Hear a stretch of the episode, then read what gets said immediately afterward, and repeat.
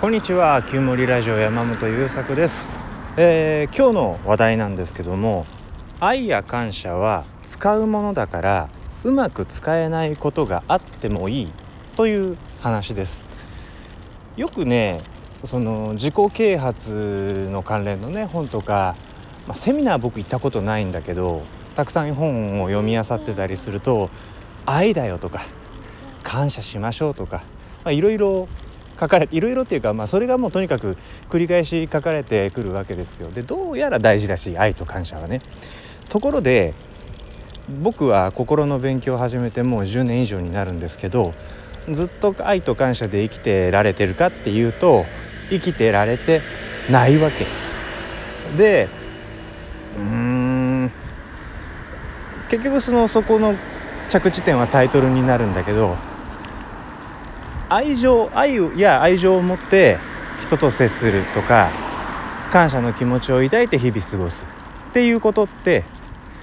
感情をそのように使おうじゃないかという提案なんですよね。だからツールなんですよ。あの自分たちの中にはこういう感情あるよね。でこの感情が働いてる時って気持ちが楽だし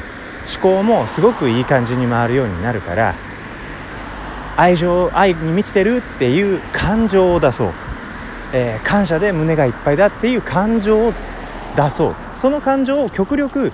感じながら生きていいよそのためには愛情を表現するためにはね相手が何を求めてるか考えるんだよとか自分が言いたいことだけ言うんじゃなくって相手が求めてるものに寄り添うんだよとかあと感謝だとあの毎朝ありがたいなって思ってることをザーッとリストアップしてそれを、えーと、できたら声に出して読み上げていくとかあとできるだけ「ありがとう」っていう言葉を使ってああそうだ感謝するんだったっていう自分の感情のリマインダーを自分で日常生活の中に設置していこうとか、まあ、そういう話になるわけなんですよね。で愛も感謝もね自分の中にそもそもあるものを思い出そうっていうだけの話なんですよ。だから思い出せないことあっていいわけだし思い出そうとしたんだけどうまく思い出せませんでしたっていうことってあってもいいのよ。っていうか100%愛と感謝だけで生きてられるってもうかなり成人の域。いや成人ってねそのなんかプラス方向への強靭みたいなところがあるのでいやいや良いんですよと。所詮凡人でございますわ私はね。でもそうだった愛と感謝でしたってできるだけ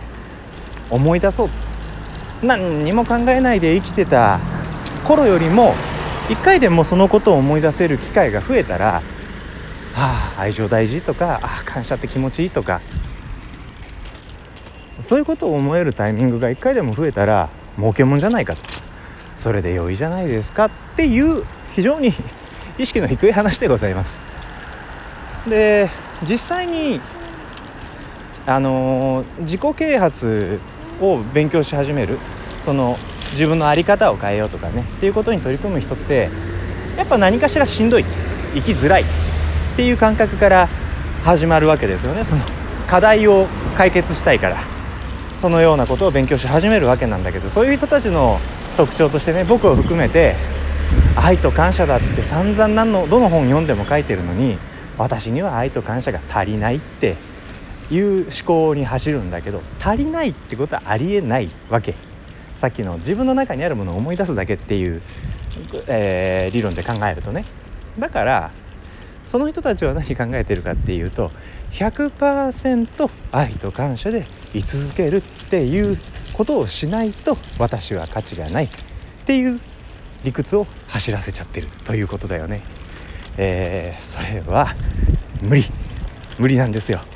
無理なんですよ僕ら凡人には。そもそもそれがそういうことができないから生きづらいのかもしれないしね。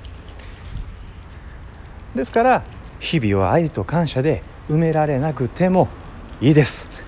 失敗して、えー、なんていうのエゴとか下心で何か言っちゃったやっちゃったやっべやっちゃったごめんねって落ち込みゃいいじゃん。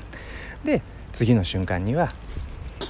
愛と感謝愛と感謝愛と感謝ってブツブツやりゃいいじゃんってそれでいいよね。っていう今日はそんな短いお話でした。最後まで聞いてくださってありがとうございました、えー、この「旧森ラジオは」僕、えー、生きづらさを抱えております。私山本優作が日々の暮らしの中で探求し発見したことを、えー、シェアして、えー、できたら聞いてくださっている方の心なんて楽に軽くなったらいいなと思いながら運営しているラジオでございます。えー、大体毎日更新しています。よかったらフォローよろしくお願いします。それじゃまた次回。